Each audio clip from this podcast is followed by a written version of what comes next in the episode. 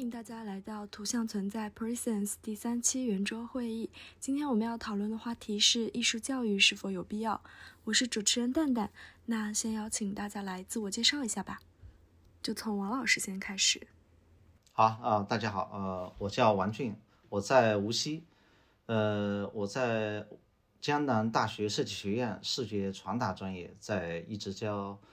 平面设计，还有呢，我们也我我也在教摄影课，但我们的摄影课呢不是摄影专业，是各个设计学科的一门基础课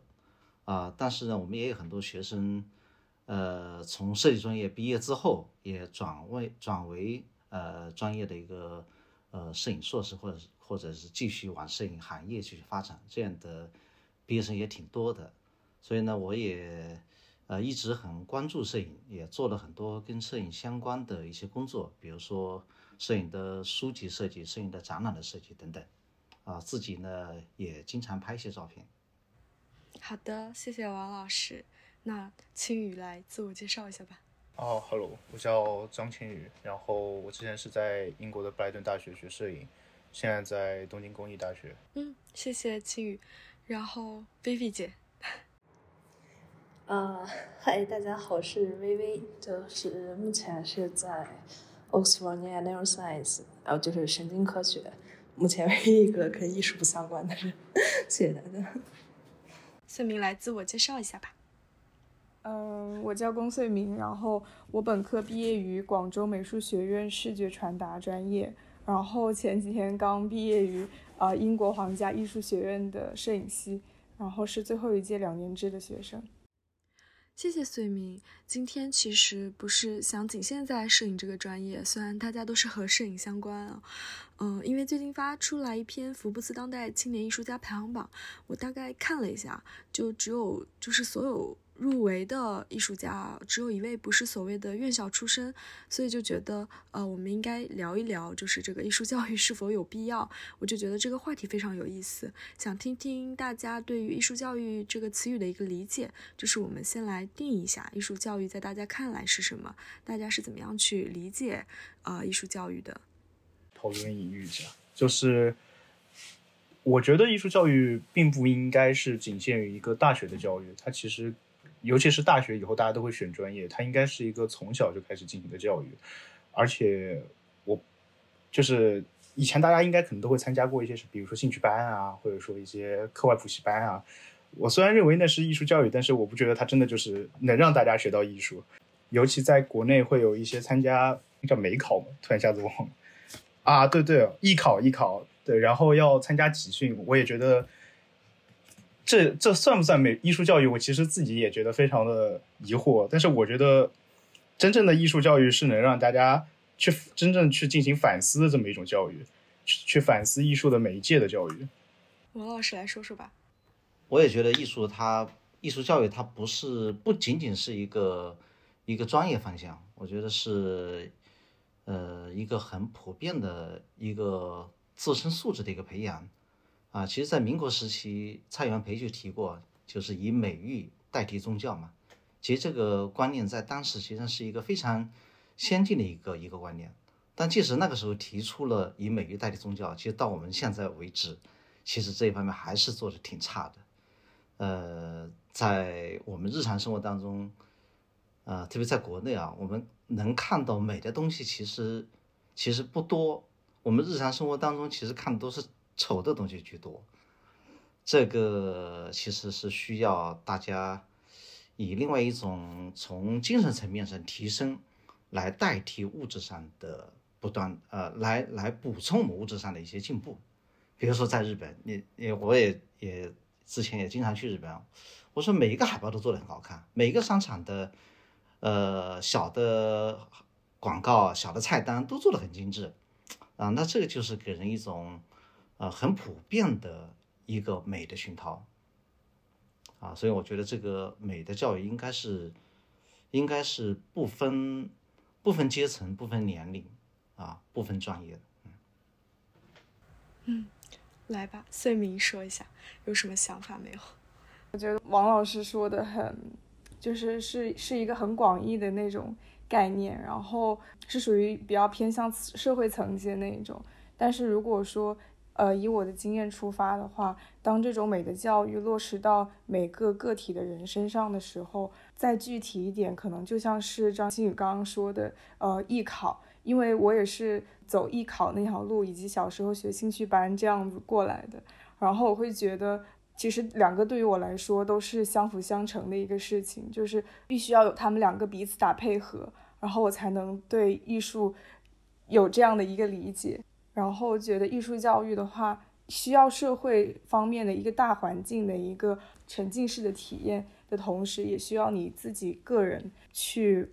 行动，然后学习。这是我的理解。就是大大部分在说的时候都是关于就说是大众层面上的东西。就是我觉得对于专业学的，就是我不太我不太我不是学艺术的，就是我不太理解啊。就是在对于你们专业学艺术的这一方面的人来说的话。呃，你们觉得就是美，就是艺术教育最后培养出来的是就是什么样子的人，或者说是你们学到最后的话，会觉得就是你们擅长的东西是什么，或者之类的？我觉得应该不是一个局限于就是大众话题的问题，因为我觉得大众没有必要去文化领域去讨论这些东西。我觉得这个话题真的特别好，因为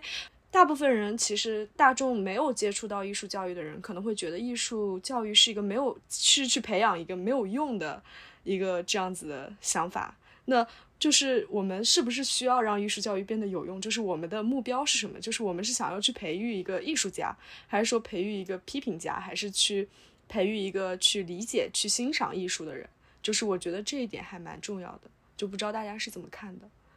就是在我单纯的理解里，就是艺术教育是在。呃，怎么说呢？就是在你技术在技术方面的这种磨练，就是我的理解。就比如说你做电影也好，你做音乐也好，都是你先要对技术方面的理解，对吧？是的，我们今天谈的肯定不是特别泛的这种艺术教育，那我们我们没有这样的能力去谈这么大宏大的一个问题。我们还是谈，呃，现现在我们正在面对的一些一些专业性的艺术教育，该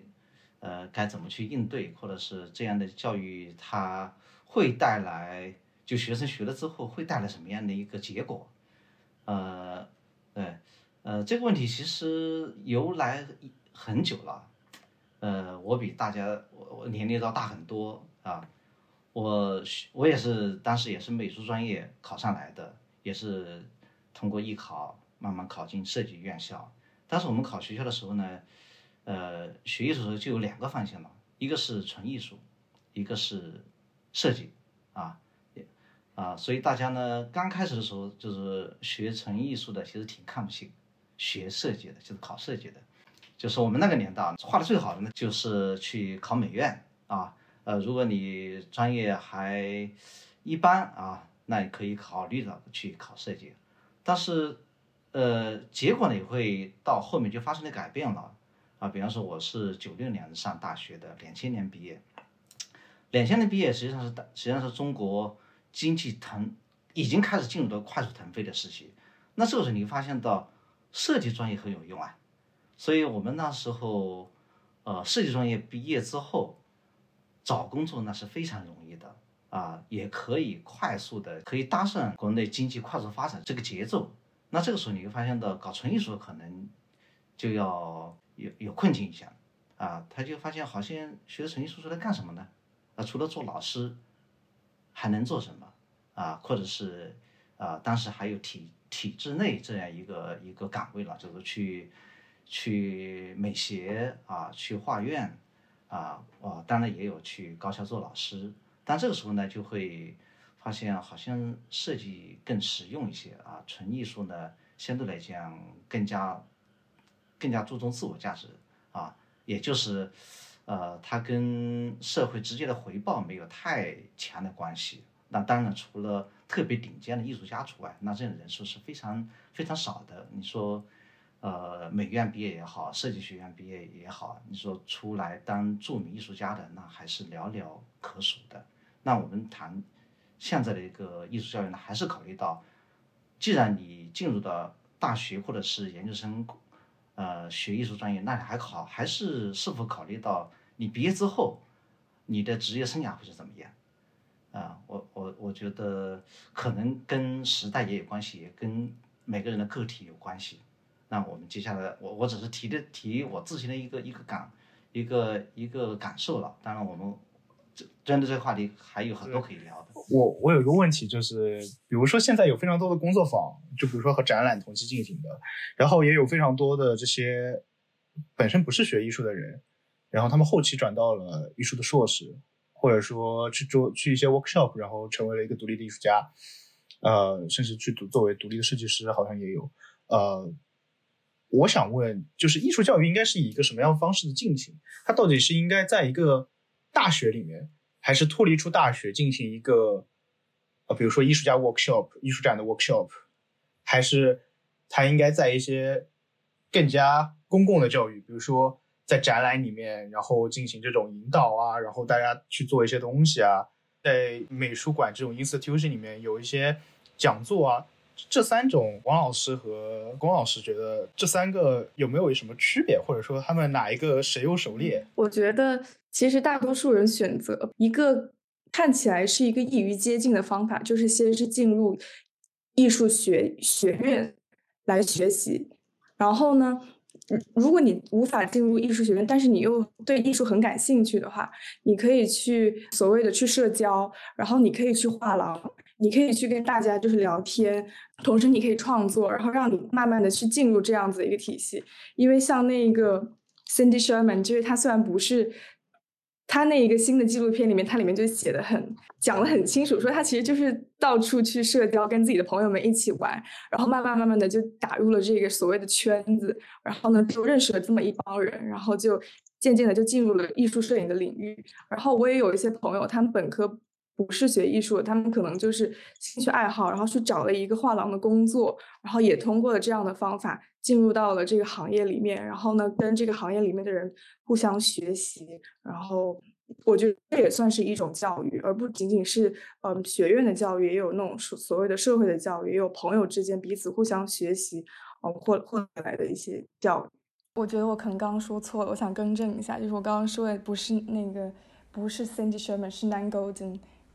刚才青宇说到就是我们学艺术、学习艺术的一些途径了。比如说系统的学习一些课程，然后跟着工作坊啊，或者去看展览啊，参加一些艺术项目，那这些都是学习艺术的一一个途径。但这种途径呢，当然在院校里面，就是专业的艺术院校里面，它就就包含了这么一些途径了啊。你只要顺着这个途径，呃，顺顺着这个呃教育规划，那你基本上可以接受到这些。当然，你也可以不进入这个教育正规的教育体系。那我就是自己去，呃，去探索啊，自己去看展览，自己去呃混艺术圈。那这样的成这样出来的人也也是有的，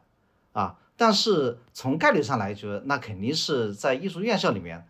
它相对来说要容易一些。那也有极个别的，他就不愿意循规蹈矩，啊，那大学可能读了一年觉得没意思了，我就换个学校。啊，或者是我就不学了，我就快速的进入到专业艺术圈里面了。那我身边也有这样的朋友，啊，他也也可以获得这种但这样的人，他不具备一个复制的可能性啊。就是从教育，他就肯定是考虑一个复制性嘛。我觉得同一个方法可以培养出一批有这个专业能力的人，啊，那完全靠自我的一个机遇来成长的话，呃，它有启发作用。但不具备复制作用，因为我不太理解是你们是怎么去规范，怎么去规定，就是什么是艺术家，或者说是什么是就是只是学艺术的人？我觉得这个划分很模糊。就是人类到现在能接触的这些 pattern 本身其实没有为就没有脱离过生物本性的，就是人类能理解的世界的 pattern 是有限的。但是艺术家，我觉得艺术家要做的事情就是在这种呃。在就是未脱离生物本性的基础上，在理解世界的这个 pattern 的有限的基础上，你之间的这些细节是无限的。你去创造的是这个细节，很就是虽然说创造这个词我觉得不太好，反正就是你是在去联系这个细节的过程，这是艺术家所做的。就是你艺术是要尊重，是要遵守为就从建构主义开始，你要做一些就是摧毁自身的东西，你要做一些反身性的东西，对吧？这是我对艺术家的理解。我的是在没有跳脱出一个就是大的生物本性的情况下去谈这个艺术家，就是我是觉得，就是我单纯理解的艺术家是这样子做的，所以说我是觉得，就是你们就是行业内的人是怎么去分辨这种东西的，就是艺术家和单纯是爱好学美术的人，因为我觉得这有个天赋问题在里面。当然，我们可以抽象的理解为的是个天赋问题，但其实我觉得说是天赋好像也有点奇怪。呃，薇薇老师是不是说的我们现在谈论的呃艺术教育培养的人是艺术家还是艺术工作者？是不是这两个概念？呃，如果是作为艺术家来说，他是一个非常纯粹的，就是就是靠自己的艺术创作，呃，来获得社会的社会的认可。那艺术工作者呢，可能更加宽泛一些，他只是从事的工作呢跟艺术相关，但并不见得他一直只是说我在一个创作过程当中，我可能是在跟艺术比较宽的领域里面做一些做一些工作，那可能他不直接产出作品，但是他还是跟艺术有关系。但是这两者呢，也就是艺术家和艺术从业者其实的工作方式还是挺挺有差异性的。对这个我能理解，就是我是觉得，就像就像王老师刚说的，就是一个是在美院出来的，像他你们这种就是就是创作技术上面的，就是成熟之度，我们在做一个，就比如说现在就现在的这些作品，现在这些文艺作品吧，它全都是就是分工的艺术。你要是脱离这个流水线，脱离这个就是脱离这个流水线的话，其实大家做不出来什么东西。就是我觉得更多的这种艺术表达还是那种无意识上面的冲动。我觉得技术上面的事情是是这样。就是学校会给你提供一个更好的环境，他可能说不能在不一定要在学校里面去学，但是他可以，他当然可以自己去做。就我们可以把流流水线理解为一个整体的环境，如果脱开这个整体的环境，它很难成为一个更加优秀的东西。所以说，学校某些程度上为什么能有很多的艺术家，尤其在当代，为什么很多的艺术家是从学校里面出来的？是因为他能给你提供更多的这种。就就排除，就算排除老师，你的同学也是一个整体的环境。也就是说，也就是说，可能会提供一个团队，提供一个流水线。但是，如果单纯是一个人有原始的冲动，他要去做非常多的表达，那我觉得在现在的这个状况来说，我我反而认为它是非常困难的。虽然说我很希望看到有这种类似的东西出现，但是我认为它还是很困难的，因为在现代的。艺术，我们不能把它单纯的理解为纯技术，它早就被分解成了你如何去看待这个东西，如何去看待这个世界，如何去反思这个社会。虽然说它可能不产出非常多的概念，它可能只是提出疑问，它要做到的是反思。也就是说，在流水线或者是在环境、在团队里面，甚至在学校里面，它会更容易产生一个艺术家。我今天刚好看到大家在转发那个福布斯中国当代。呃，青年艺术家的这个 链接，就是这个是通过所谓的是呃艺术的话语权权威去评论出来的一个榜单，然后它里面我看了一下，确实是基本上我不知道一共有多少个人，但是我真的全部数了一下，只有一个人不是艺术教育体系里出来的，我觉得这个非常有意思，就是所有当代的。艺术被评出来的当代艺术家，就是未来的艺术新星，其实都还是艺术教育体系出来的。所以我觉得，从侧面来说，也可以说，其实艺术教育的培养是是非常有必要的吧。就是能看到我们在做创作的人，其实我们不是说它是一个流程，我们是在提倡艺术教育，是想要去呃去教育学生去反思，去反思艺术媒介也好，去反思艺术这个东西本身也好，去反思作品。也好，就是他其实是在引导学生去思考，所以才能够去让学生有更多的自己的语言，然后去创作出更好的作品。这是我个人的理解。就像你们说的这些，我觉得，嗯，那么你脱离了，就是他们脱离了这个艺术系统的话，你能成为艺术家吗？或者说是你们对于，就是或者说就是艺术家这个东西？我我是我是一直分辨不清楚，就是大家对艺术家的这个本质到底有什么区分的？然后再加上我觉得现在目前的，我就是我看那些 paper 来说，就他们的艺术，就是他们在学术上研究的这些艺术上面来说，就是你从不管是艺术学来好，语言学也好，符号学也好，或者说是艺术这种史学上面也好，它一个。他的一个一个问题，还有他们方法论上面的一个问题吧，或者说是，就是就存在的问题就在于，就是他们只干只看重一个就是完整的形态，就是他们作品，你作品完整形态了，然后呈现出来了，然后我们再去评论，然后或者说是去批判它到底是不是艺术。我觉得他你们在忽略，在忽略就作者这个创作动机和创作过程，我觉得也是一个不太好的一点。所以我说，结合就是你是否脱离，就是脱离了这个艺术系统之后，你就不是艺术家了。就是我是在这点上面的问题，对这一点相当复杂，相当复杂。如果在现在有一个原始的民族，他们有一种绘画，我们发现了以后，我们绝对不会称之它是艺术，我们应该称之为它是史料。某些程度上，在现在这个体系其实已经被固化，固化的非常非常厉害了。以后，你需要在一个地方做出展览，然后做出一套完整的作品，然后得到了一些回回报，起码它是应该被发表的。但如果它还没有被发表，那它就不能称被称之为艺术。所以说，这里面牵扯到了另外一个话题，就是在艺术的职业环境里面，什么能被称之为艺术，什么能定义它？有些时候。艺术家他虽然可能觉得自己在做艺术，但是在旁人看来并不是。只有在画廊里面，你被认可了，或者说你花了这定钱，然后你去在画廊里面展一个东西，它就能被称之为艺术。这其实是一个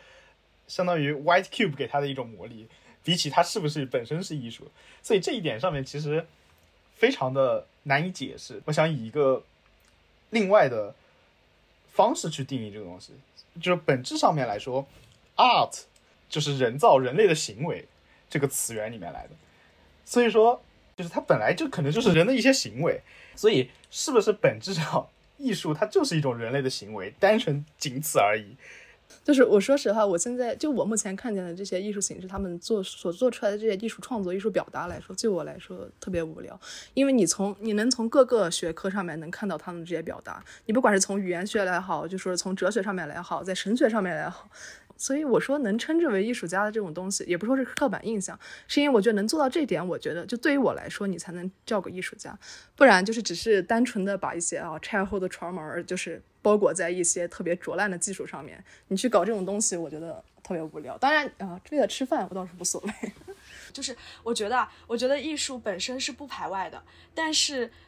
艺术的这个。确定艺术的话语权在哪里这个问题非常重要，就是这个话语权其实是在机构是在教育体系内的。我还是得说一个非常现实的，就是我的老师跟我说，呃，摄影家跟摄影师的区别在哪里？就是他说，摄影家是你能靠你的作品去卖钱的，摄影师就是你在你是在拍照，但是你这个嗯靠单靠摄影是没有办法完完全全养活你的，偶尔在画廊去卖两张，但是他不能完全。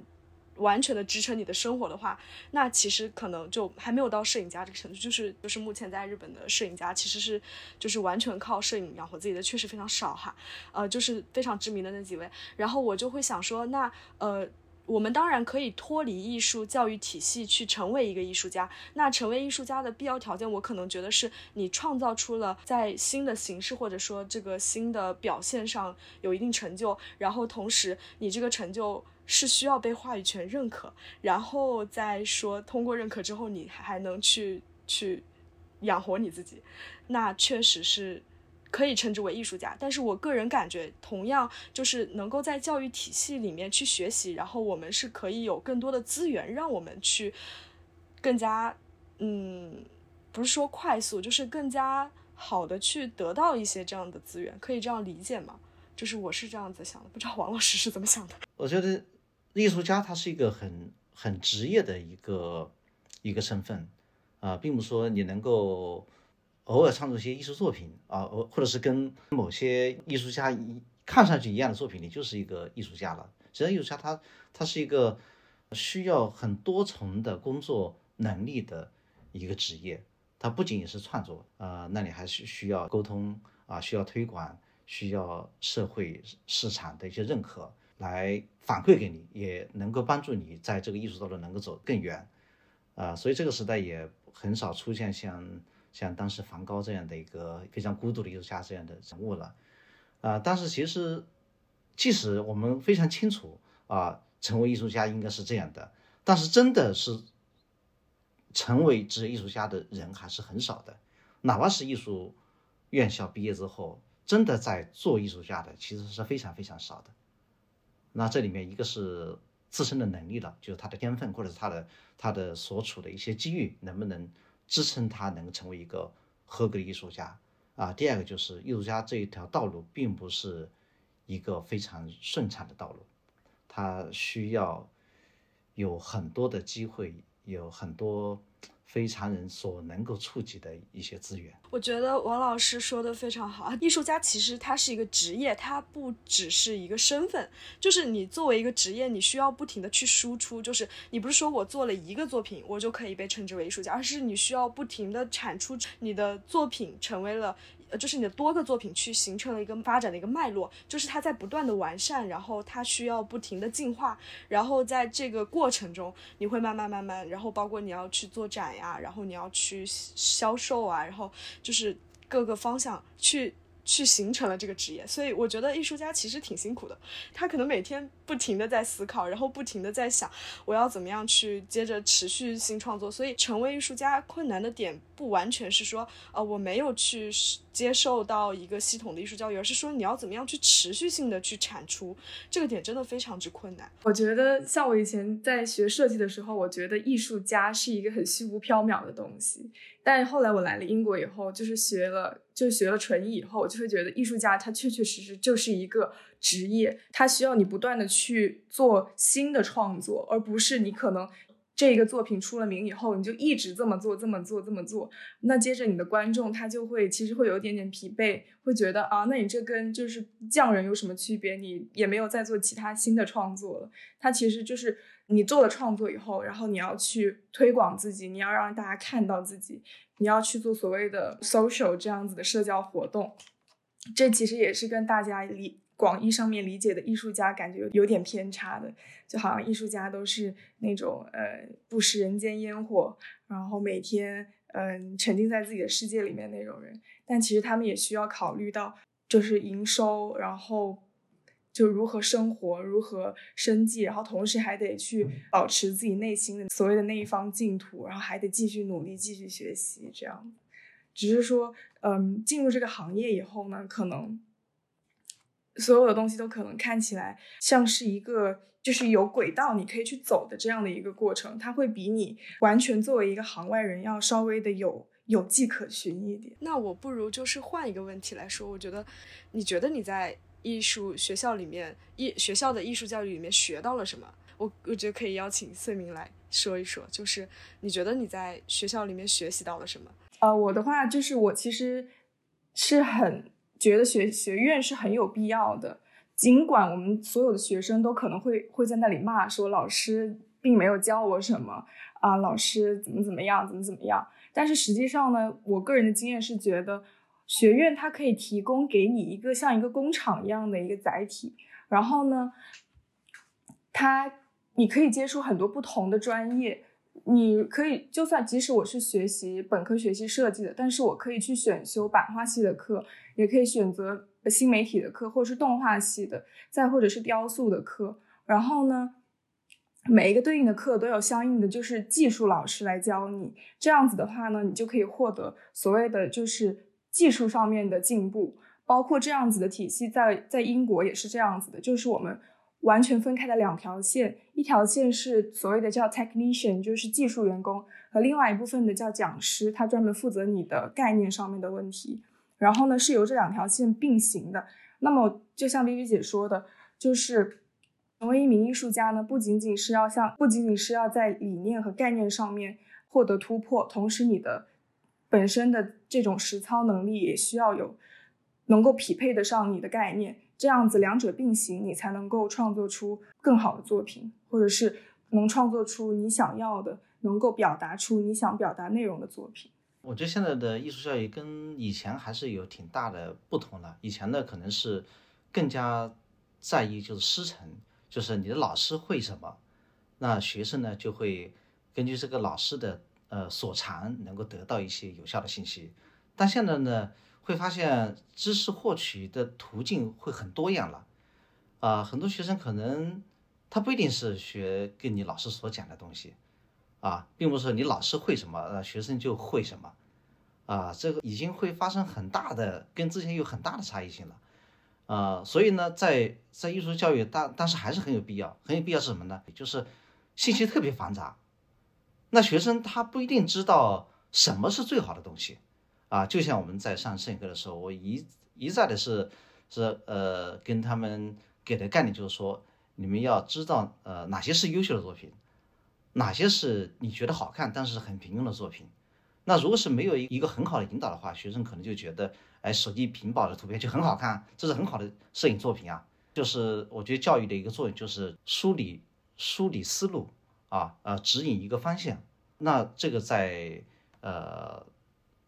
在学院里面还是一个比较有必要性的。当然，我们艺术教育不完全只是为了培养艺术家，因为其实我们知道能成为艺术家是非常之困难的，就是其实相当于金字塔的塔尖嘛。那我们确实有非常多无法接受的艺术教育，也无法成为艺术家的人。所以，其实我想说的是。呃，我想问的问题是，我们的艺术教育是去培养人去反思的，然后他可能不完全是反思艺术媒体，他可能也不完全是反映反思艺术作品，它同时也包括很多我们对于呃生活的反思，对于就是我们创作，因为我们的创作。是依然离不开人这个主体的，我们其实还是在围绕人去创作的，我们在围绕我们生活中的非常多的问题去创作，所以其实艺术教育的反思也是在让我们去学习，呃，反思这个生活中出现的一些问题。所以我想说，我们能不能有一个更好的一个平台，就是我们不能说只是学习了艺术教育的人才能够有这种反思的一个能力，就是我们还有没有其他的途径去让大家没有办法真正。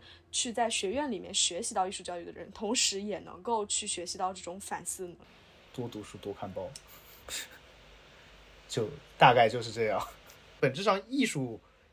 就是教育这个东西，它是为了把人推向社会。我们可以非常简单的理解。那其实大环境的社会允许你做什么东西，才会允许你这个教育会去做什么东西。就是说。你会不会进行反思？就是你会不会进行提问？会不会反思？是不是某些程度上也来自于社会的一些原因？我觉得 其实现在。你不说是从艺术教育上反思，那反思的东西太多。你比如说，就是啊，之前我们反人类的某一位搞出来的大屠杀，那么也不是引起了人类的反思性吗？那能反思性的东西，我觉得就是从各个学科、各个角度来说都太多了，也不是说是就单纯定义到在艺术家这个层面上，或者说艺术层面上。我觉得艺术它天然就是有批判性嘛。我是艺艺术最重要的就是批判批判精神啊，所以大家学艺术这一点倒是一直。学艺术人都是有这么一个心理的自我暗示，就是我要与众不同一点，我肯定要画的跟你的不一样，那跟做数学题不一样，或者是考试不一样了啊。那数学，那那那学艺术就是要我要我要跟人家不一样，其实它就是一个一个反叛精神，一个批判精神啊。所以他有经过艺术呃教育的，经过艺术训练的人啊，他可能不从事艺术工作，但是他天然会带有。这样的一个反思和一个批判性，我觉得这个是对对人的呃本身的一一些呃一些成长，我觉得是挺重要的，不会变得那么趋同，不会变得那么麻木啊。对社会的一些平凡琐事，可能都会提出一些反思。我觉得这个是艺术教育对呃对。每个接受者来说都是有这样的一些帮助。就是我觉得你们说到那个反思性的这个东西，我其实觉得，其实现在就当代来说，大部分的这种思潮其实都是一件很短的东西。因为你从整体人类文明上来看的话，你真正留留下来的东西全都是那些商品经济，你没有一个真正扎根的东西。所以说，你包括你去建构艺术的时候，你去反思艺术的时候，你去做这些反身性的东西的时候，就是。你能改变人类意识形态的时候，那才是能称之为说所谓的这种艺术家。而就是另外，你像，比如现在的文娱文娱作品啊什么的，我觉得做的很好一点，就是他们能结合艺术跟当代技术，就是做一些，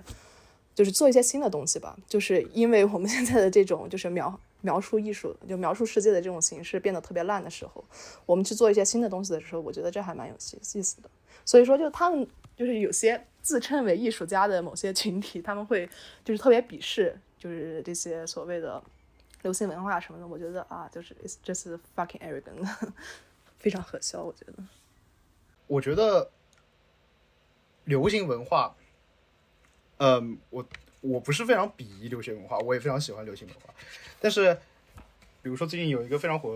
呃 K-pop 的歌手叫 New Jeans 啊，然后感觉大家大家都非常的喜欢。但是 New Jeans 出现的问题和它带来的关系是这样的，就是它其实本质上是一些非常非常小众的，在英国呃伦敦本地的一群黑人群体，他们玩的一些非常小众的音乐。但是这个流行乐，就 K-pop 这个非常庞大的公司，这个音乐制作人看到了哦，这些东西非常的新，他们就把这些新的东西引进到了这个非常大的资本里面，让它成为了一个流行的机器。那它虽然是获得了某些程度上传播学上的成功，但是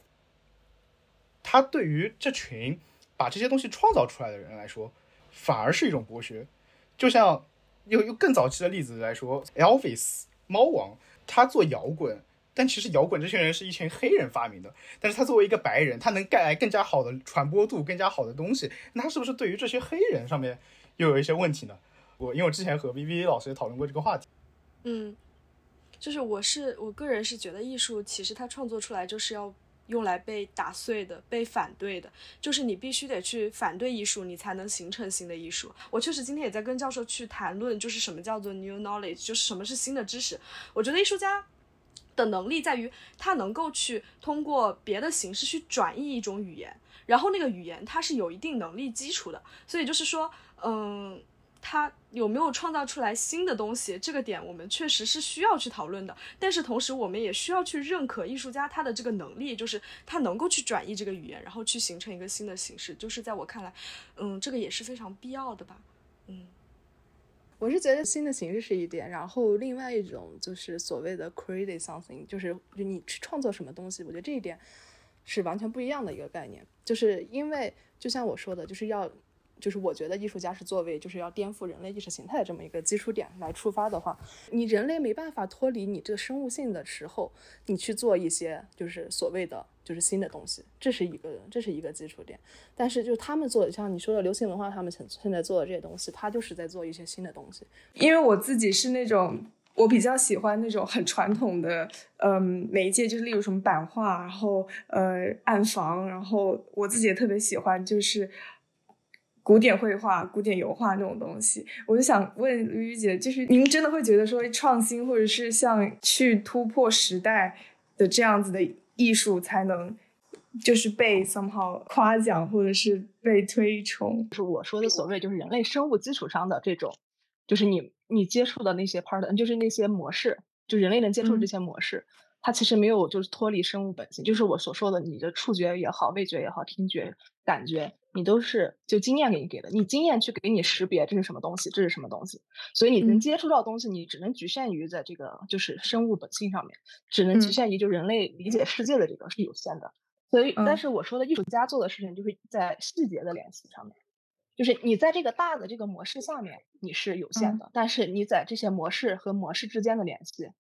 你是无限的，所以艺术家创作的就是你在无限的这种东西去创作这些东西，对吧？那你说你喜欢，就是比如说一些什么就传统技艺上的东西，我觉得传统技艺并没有什么值得去苛待的东西。我觉得不管是新技术也好，还是传统技艺也好，只要是你的创作过程或者说创作本身，你能就是跳脱出来，就你能跳脱出来你本身的这些思考，我觉得就是好的东西。所以就是为什么我对流行文化，我觉得就是不要去鄙视流行文化，也是这一点的原因。嗯，因为曾经我有个朋友。同学他提问过我一个问题，他问我说：“你平时就是拍照的吗？就是拿相机在拍的吗？”我说是。然后他反问我一句：“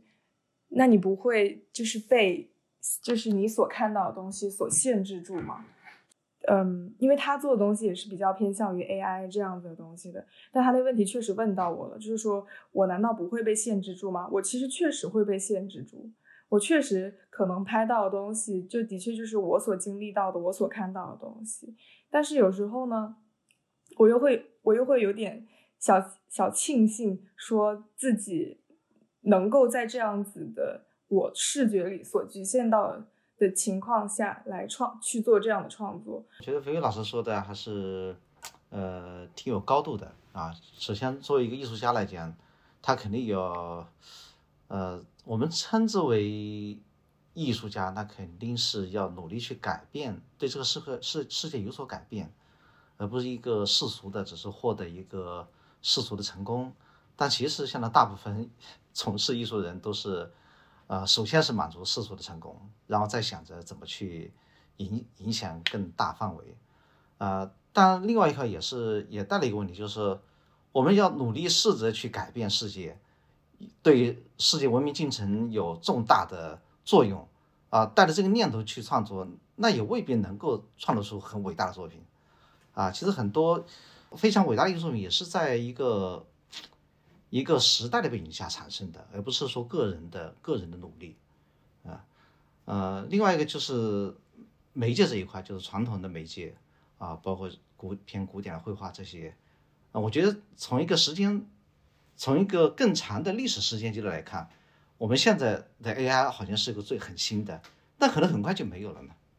啊，就像前几年大家都说元宇宙